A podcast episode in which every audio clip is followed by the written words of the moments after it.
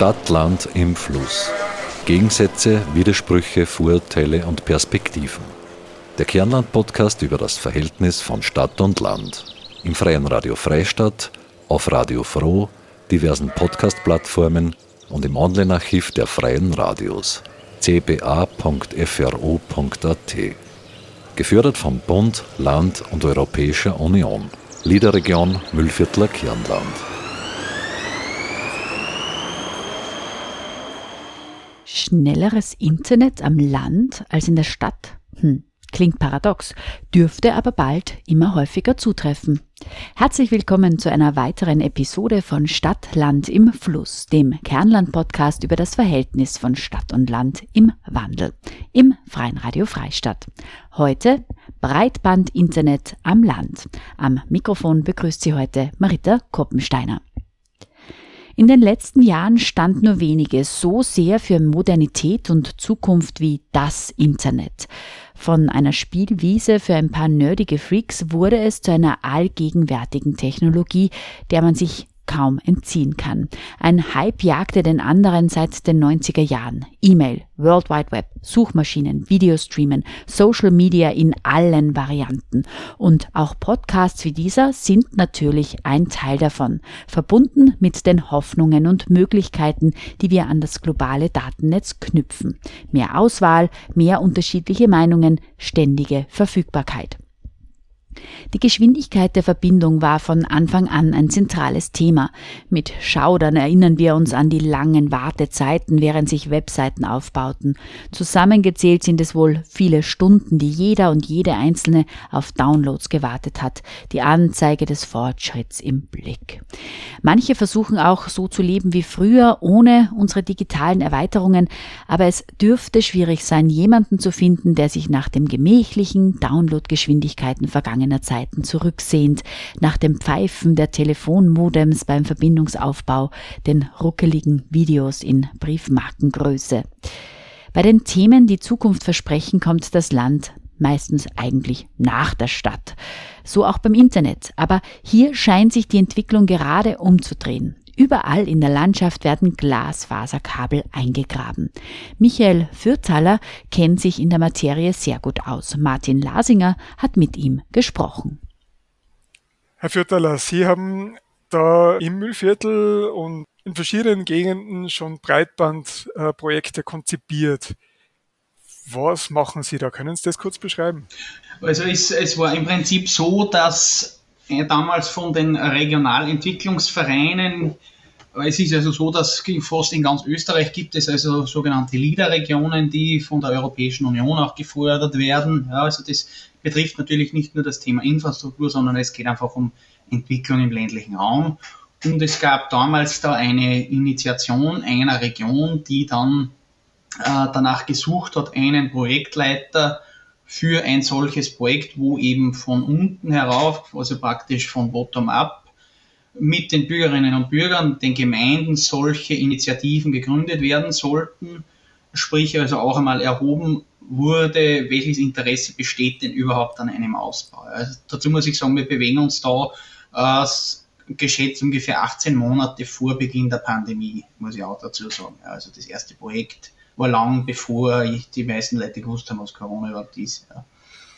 Und das Ganze ist eben dann so gelaufen, dass in sämtlichen Gemeinden eben mit den Gemeinden und den Providern gemeinsam äh, versucht wurde zu sehen, welche äh, Bereiche, welche Objekte, welche Siedlungen sind unterversorgt, welche sind ausreichend versorgt und äh, besteht seitens der Bürgerinnen und Bürger überhaupt Bedarf und der Wille, auch natürlich mit entsprechenden Kosten verbunden, solche Anschlüsse zu erwerben. Das war die Grundidee dieser Regionalentwicklungsprojekte. Und äh, wie kommt man da dazu? Also was ist hier Hintergrund, wenn ich fragen darf? Ich bin grundsätzlich einmal Techniker und Sozialwissenschaftler in einem.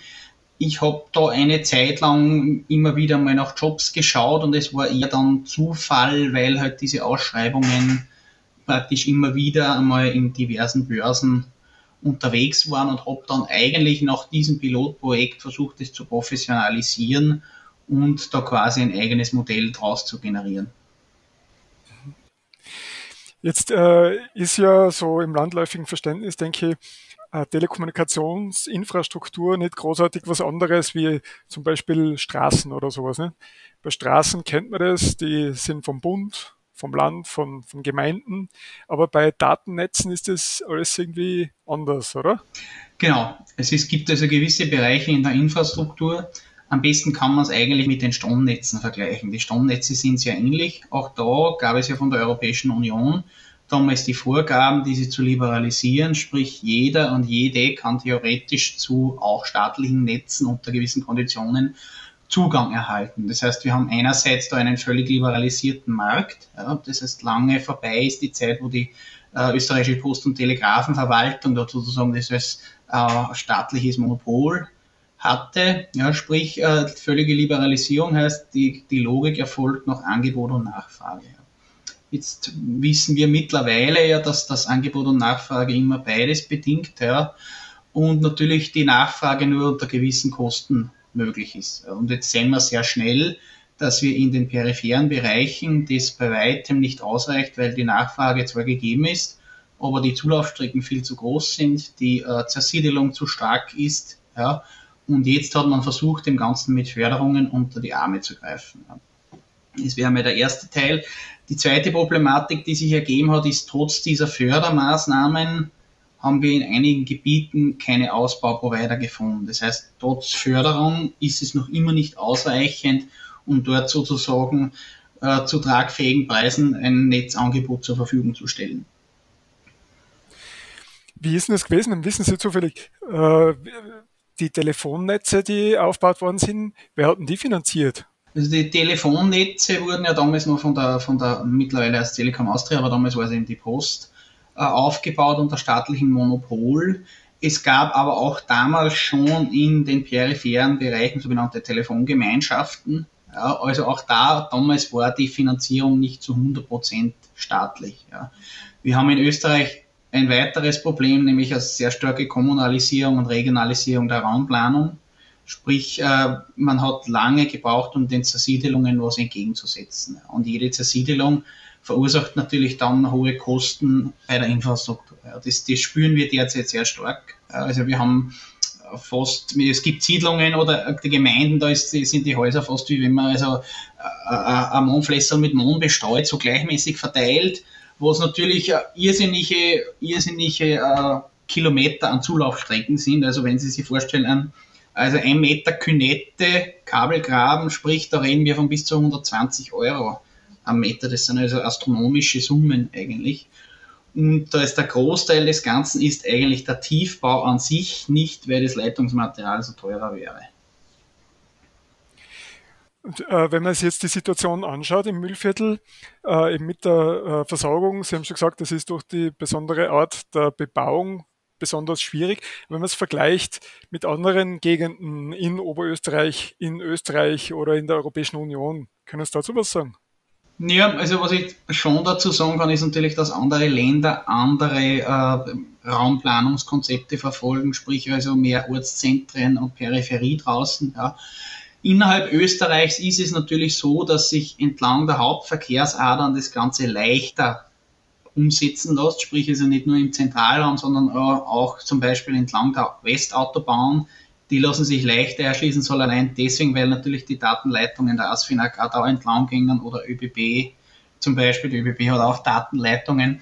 Da ist es natürlich leichter, wie fernab äh, sämtlicher größerer Verbindungen. Ja, da reden wir jetzt natürlich, wir haben im Mühlviertler Raum noch äh, das untere Müllviertel, da das, die sogenannte Müllviertler Alm, da haben wir ja eigentlich überhaupt keine hochrangigen Straßenverbindungen oder auch keine Bahnverbindungen dort, sondern da, da das ist ja sehr weit schon Peripherie draußen, muss man dazu sagen. Ja. Es gibt natürlich andere Bundesländer, die topografisch etwas günstiger sind, ja, wie zum Beispiel Tirol als Beispiel genommen. Das ist zwar sehr gebirgig, besitzt aber im Wesentlichen Innsbruck und dann einige Täler, die sich sozusagen leichter verästeln.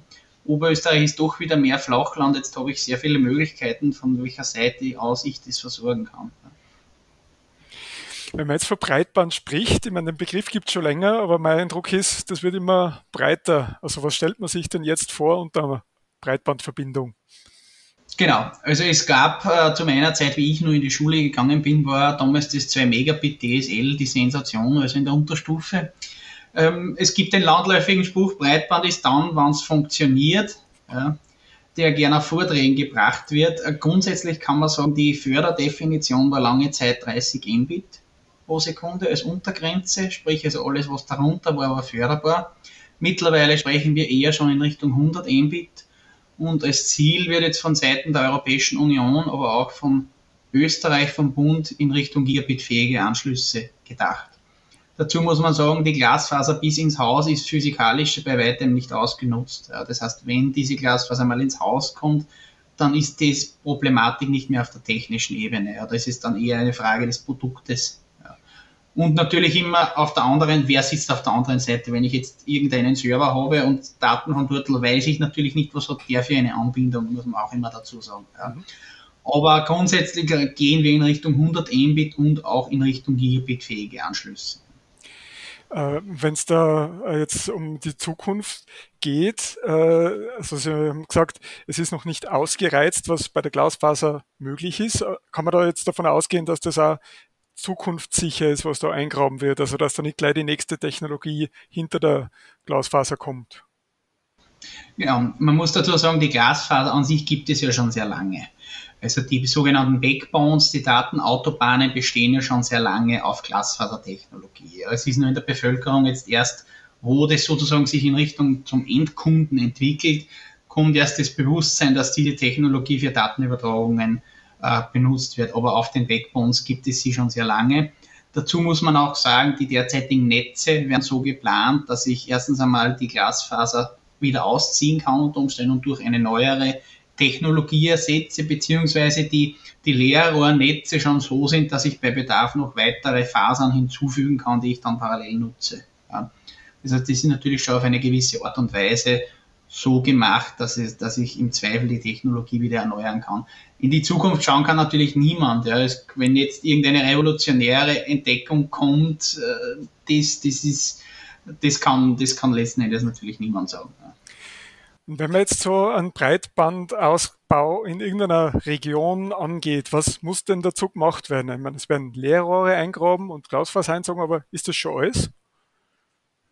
Grundsätzlich ist es einmal so, es hängt vom Förderregime ab. Das, wir befinden uns eigentlich jetzt am Ende der Breitband 2020, die ist jetzt schon abgelaufen und wir haben leider eine relativ lange Leerlaufzeit dazwischen gehabt, unter anderem auch durch Covid, durch mehrmalige Regierungswechsel.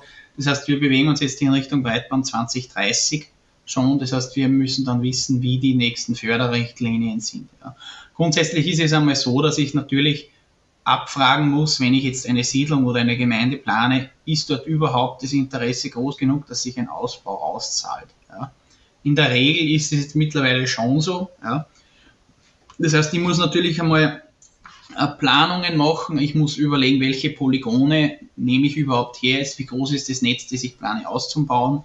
Ich brauche dann natürlich auch Netzknoten dazu, ja, ich brauche eine Anbindung an die Datenautobahnen, ich muss mir anschauen, wo ist schon ausgebaut, wo liegen vielleicht schon Leerrohre und dann geht es von einer groben natürlich in eine Feinplanung beziehungsweise ist ein erheblicher Anteil des Ganzen ist auch die sogenannte Fördereinreichung, ja, die sehr umfangreich ist, weil man das sehr genau dokumentieren muss für die Förderstelle. Und jetzt da bei uns im Müllviertel sind da die Backbones äh, da oder wo, wo, wo, wo bindet man das dann an? Ja, also grundsätzlich sind die, die Backbone-Netze wurden vor einigen Jahren schon teilweise gefördert gemacht. Es ist so, dass die Telekom Austria ihre Backbones noch immer dort hat, wo sie ihre früheren Wählämter hatte, wie man das früher genannt hat, also die sogenannten Ortszentralen, äh, besitzt, beziehungsweise waren dann in der Glasfasertechnologie auch die Energieversorger Teil. Das heißt, die haben das auf ihren Mittelspannungsnetzen, die sie also in der Regel in der Peripherie noch auf den Holzmasten sehen. Das sieht man also oft, wenn man fährt. Äh, die drei Leiterseile sozusagen für den Starkstrom und das vierte Seil ist dann die Glasfaser-Backbone, was da oben hängt. Und so ist man relativ leicht in jedes Ortszentrum gekommen.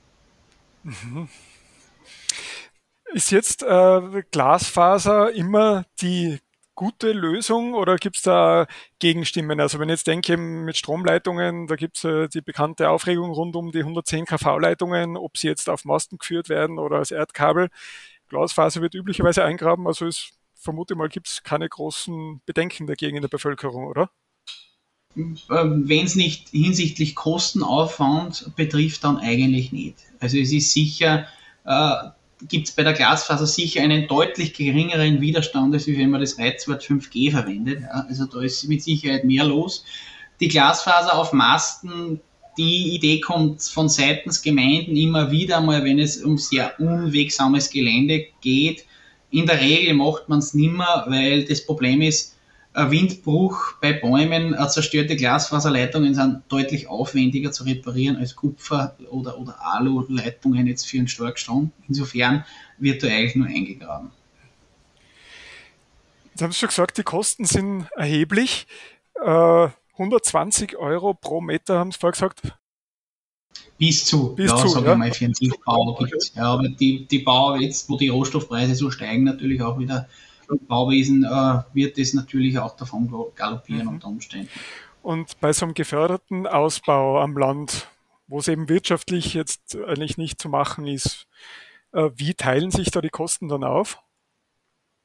Ja, es war also beim, beim vergangenen, bei der vergangenen Breitbandrichtlinie so, dass bis zu 55 bzw. 65 Prozent der förderbaren Kosten übernommen worden. Es sind natürlich nicht alle Kosten förderbar, sondern nur jene, die konkret mit dem Projekt zusammenhängen.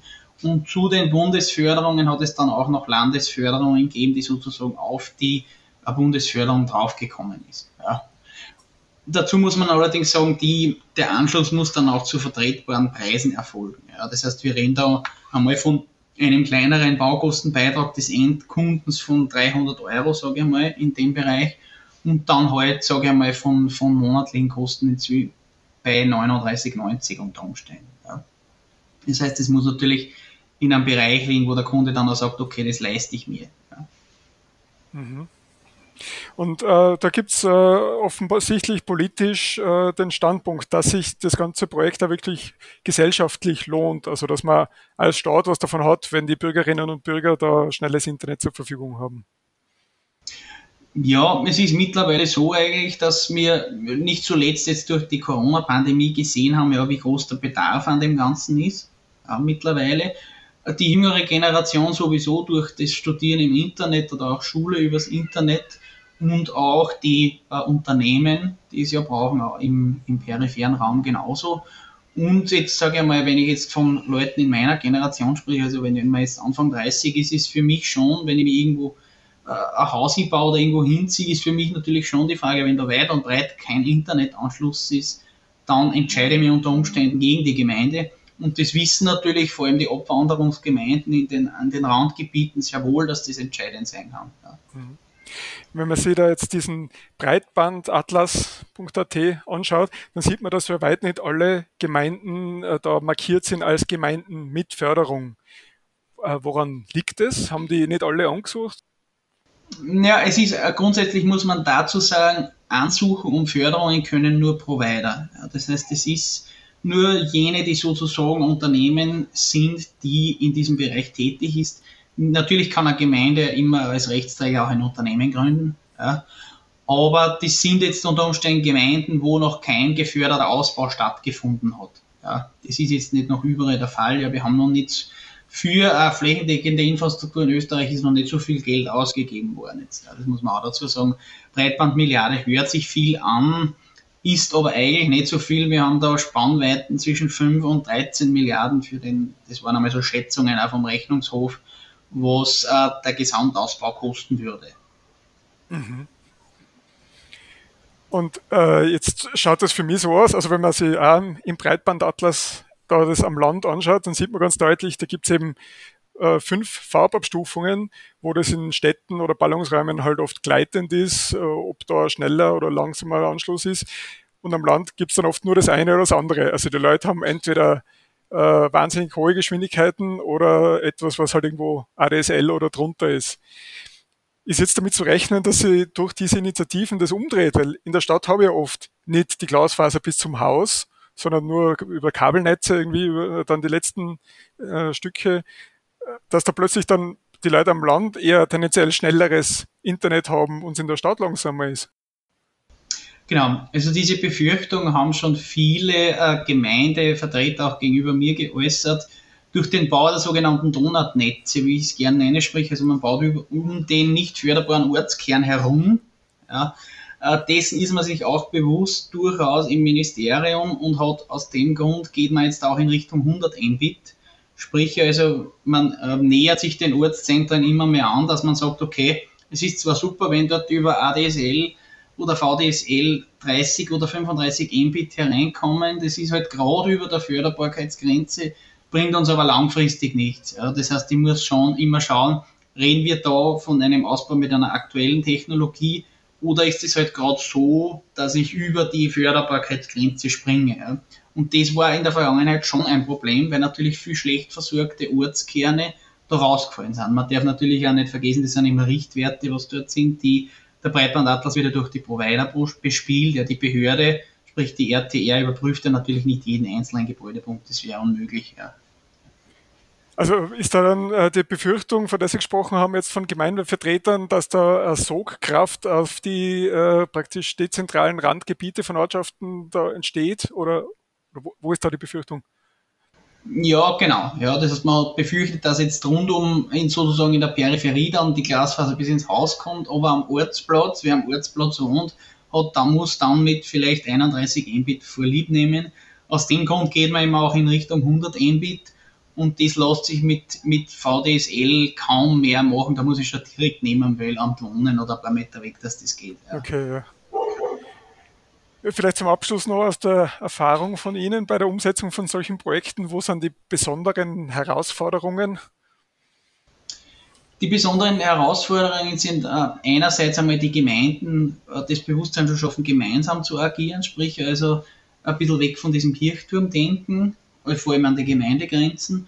Und das zweite ist dann eine Koordination zwischen Providern und Gemeinden, das gemeinsam, also alle Stakeholder, die dabei sind, ob das das Land ist, Gemeinde, ob das der Straßenbau ist. Ja, am Land sind vielfach auch noch die äh, sogenannten Wegeerhaltungsverbände ein Thema, ja, die oft auch Straßen sanieren. Die alle an einen Tisch zu bekommen, das zu koordinieren, dass das rechtzeitig gemacht wird. Ja, das ist sicher auch noch ein Thema.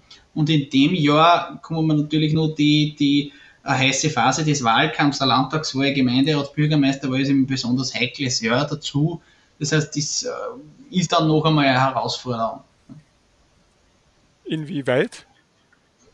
Dass natürlich vieles mehr und stärker auf die politische Waagschale gelegt wird als sonst. Ja und natürlich auch der politische Mitbewerb immer genau schaut, was passiert und noch genauer schaut. Ja, und da vielleicht manche Entscheidungen nicht so rational getroffen werden, wie wenn ich jetzt ein, ein halbes Jahr nach der Wahl bin, wo wieder relativ lang Zeit ist bis zur nächsten Wahl. Ja. Ist klar. Danke an Michael Fürthaler von Lauriacum. Also besteht hier der große Gegensatz nicht unbedingt zwischen Stadt und Land. Aber häufig ist es so, dass in Städten und Ortskernen das alte Telefonnetz aus Kupferkabeln genutzt wird und dort damit Verbindungsgeschwindigkeiten erreicht werden, die gerade noch als Breitband gelten. Und daher gibt es dort zurzeit keine Förderungen für richtig breites Breitband sozusagen. Demgegenüber werden fallweise bei entlegeneren Siedlungen und Häusern in Alleinlage neue Glasfaseranschlüsse bis ins Haus gefördert.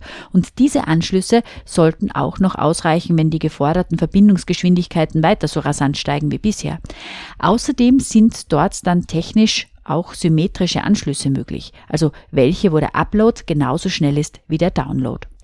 Weil es sich aber nicht auszahlt, ohne große Förderungen ganze Ortskerne aufzugraben für unterirdische Glasfaser, greift man hier dann unter Umständen zu Funklösungen wie 5G.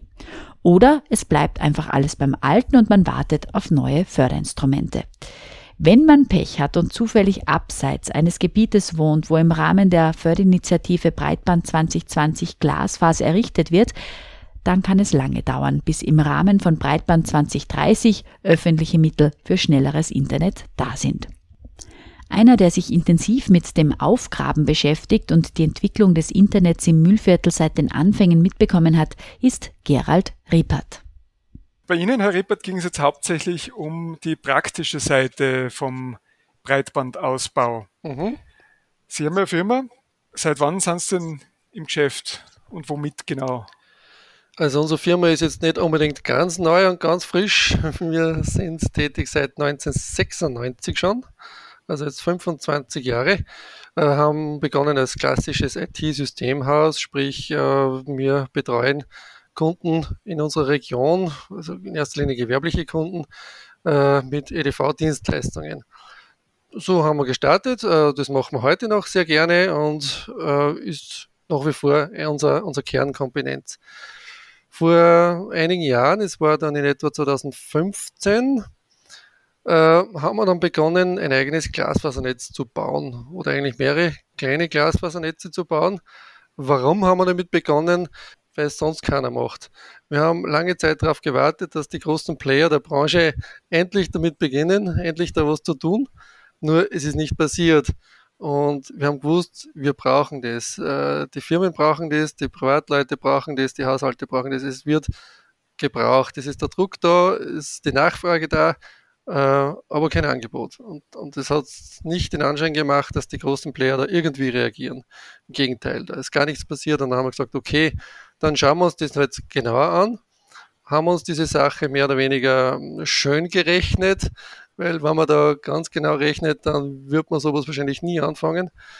Ähm, haben gesagt, okay, äh, wir trauen uns jetzt drüber. Wir haben in Perg, in unserer Bezirkshauptstadt Perg, dann begonnen mit dem Ausbau, indem dass wir einfach einmal die großen Firmen, die es gibt in Perg, gefragt haben, äh, gerade drauf, äh, braucht ihr das, wollt ihr das, äh, sollen wir schauen, dass wir euch das ins Haus, in die Firma bringen. Und äh, da war die Akzeptanz gleich von Beginn an sehr groß und eine gewisse Grundinfrastruktur vom E-Werk Perg war schon vorhanden, auf die wir zugreifen haben können.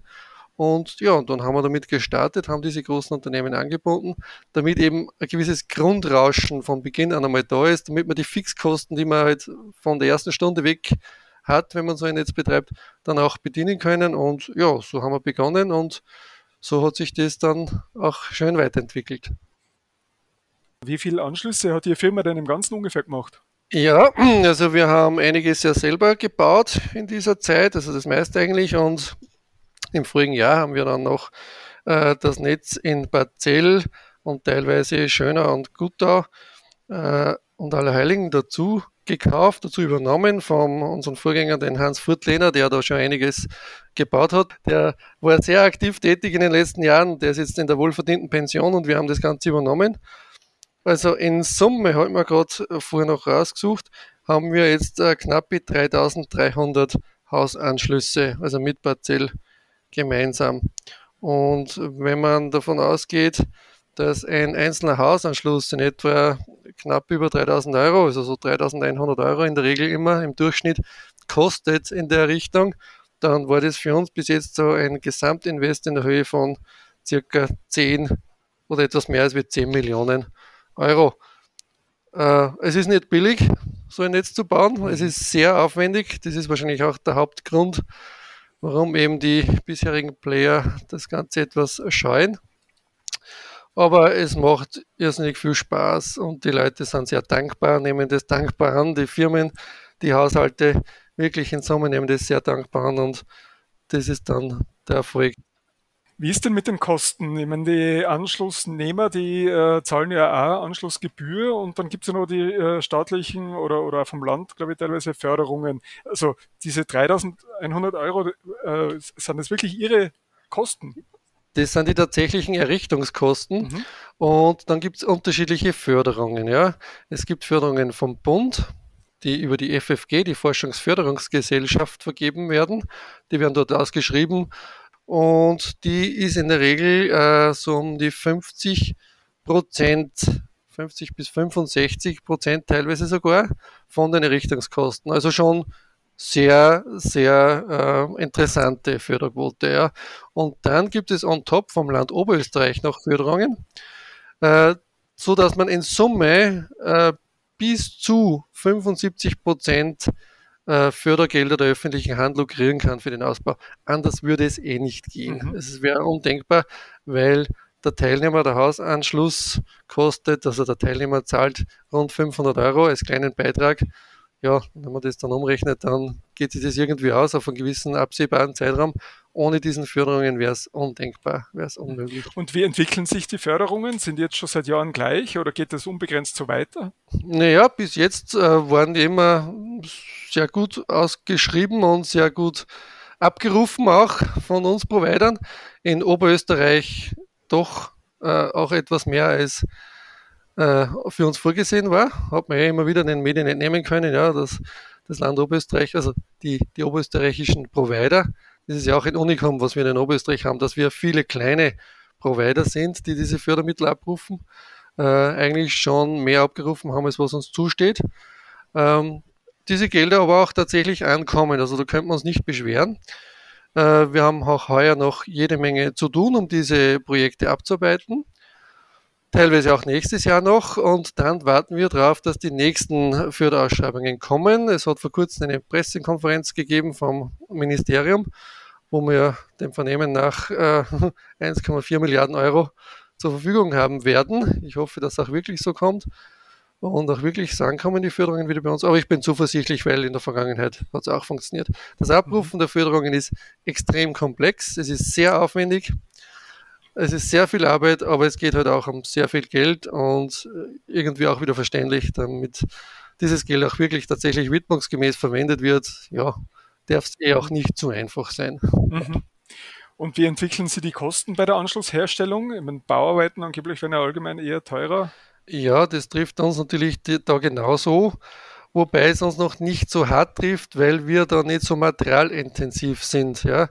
Der Tiefbau ist in erster Linie Handarbeit und Baggerarbeit, also maschinelle Arbeit ähm, mit wenig Materialeinsatz. Also sicher brauchen wir Asphalt ja, und, und andere Baustoffe wie Sand und solche Dinge.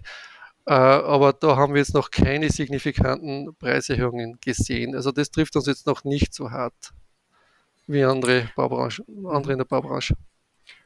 Und äh, die Herstellung an sich.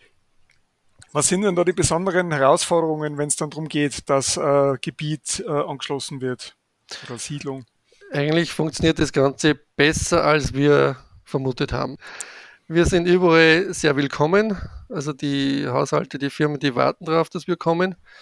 Die Gemeinden, die Bürgermeister allen voran äh, heißen uns herzlich willkommen, wenn wir sagen, wir machen da wieder was. Also es funktioniert wirklich sehr gut. Wir haben keine Probleme mit Behördengenehmigungsverfahren. Das funktioniert alles sensationell wie am Schnürchen. Da haben wir wirklich erwartet, dass wir Probleme kriegen. Wir haben auch viele Probleme erwartet mit privaten Grundstückseigentümern, wenn wir Leitungen verlegen möchten. Ja. Die sind aber verschwindend gering, weil jeder Einzelne das Ding ja braucht und haben will. Und da merkt man schon, äh, da wird auch alles unternommen, dass das funktioniert. Und wenn einmal einer dabei ist, der sagt, nein, nein, meine Wiese wird nicht gegraben, dann finden wir eine andere Wiese, wo es dann wieder funktioniert. Oder die Nachbarn überreden diesen Grundstücksbesitzer, dass er vielleicht doch noch mal in sich geht und sich das nochmal überlegt, weil wir brauchen das, ja. Wir wollen das, wir brauchen das und helfen wir zusammen. Gerald Riepert aus Bad Kreuzen über den Ausbau des Glasfasernetzes am Land im Gespräch mit Martin Lasinger. Die Unterstützung der öffentlichen Hand scheint also durchaus gut zu sein und die Akteure zufriedenzustellen, anders als in anderen Bereichen unserer Gesellschaft wie bei Sozialem oder Kultur, wo die Förderungen hinten und vorne nicht reichen. Dabei muss man trotzdem immer wieder daran erinnern, dass die Versprechen, die mit neuen Medien verbunden waren, oft schon enttäuscht wurden. Auch vom Fernsehen haben viele anfangs erwartet, dass es die Welt besser machen wird. Erst nach einigen Jahren wurde die Kritik an der Flimmerkiste dann zum Allgemeingut. Beim Internet ist es ähnlich. Am Anfang wurden die Möglichkeiten einer globalen Demokratisierung betont.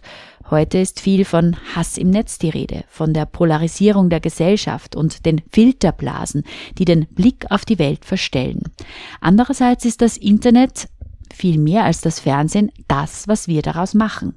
Wie Ariana Huffington schon vor 15 Jahren sinngemäß festgestellt hat, wer immer als erstes auf die Busenfotos klickt, darf sich nicht wundern, wenn der eigene Newsfeed bald nur mehr aus Busenfotos besteht. Es geht bei schnellem Internet also nicht nur um technische Anwendungen, Schlagwort Industrie 4.0 oder um das autonome Fahren von Autos, wie es in den bunten Broschüren der Politik meist heißt. Es geht immer auch um Meinungen und um das Ausverhandeln von Wahrheit. Wenn wir hauptsächlich die reißerischen und hetzerischen Elemente im Netz mit anderen teilen, werden wir mit einem Internet auch Hass im Müllviertel sehen. Heutzutage dann mit Highspeed. Wir können uns aber auch einfach das sparen, indem wir bei unserer Internetnutzung ein bisschen nachdenken. Und nun kommen wir zu unserem Beitrag der Rubrik Zurkorste, Weggezogene, Zurückgekommene in der heutigen Ausgabe Angelika Ranzenhofer, eine Zurkorste über die Vorzüge und Nachteile von Stadt und vom Landleben. Zurquaste, Weggezogene, Zurückgekommene. Ja, hallo, ich bin die Angelika, eine Zurkhorste. Ich bin in der Grazer Gegend aufgewachsen und lebe jetzt in Freistadt. Vor mehr als zehn Jahren bin ich mit Familie hergezogen, weil ich an der Linzer Kunstuni das Lehramt studieren begann. Das gab es so in Graz nicht. Was mir an Graz total fehlt, sind die tollen Radwege, der belebte Stadtpark und das Kulturleben. Deswegen habe ich schon öfter überlegt, wieder zurückzugehen. Aber die sanften Hügel und vor allem die vielen lieben Menschen, die ich hier kennengelernt habe, führten dazu, dass ich jetzt mittlerweile hier sehr stark verwurzelt bin und nicht mehr zurückgehen möchte.